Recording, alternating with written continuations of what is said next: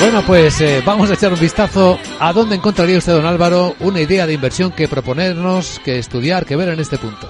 Bueno, ahora mismo lo que tenemos es la mayoría de los inversores que han tenido muchos problemas en sus carteras este ejercicio, pues que buscan, eh, digamos, una cierta estabilidad de ingreso. Entonces, bueno, dentro de que pueda haber volatilidad en el valor, eh, yo me he vuelto a fijar en Iberdrola. Yo creo que el dividendo es eh, muy interesante, es un dividendo que nosotros consideramos recurrente, es decir, es difícil que Iberdrola pierda el, el dividendo y que lo reduzca de forma muy significativa y sin embargo, bueno, pues la actividad de la compañía y su fuerte expansión en Estados Unidos nos anima a seguir tomando eh, posiciones en la compañía.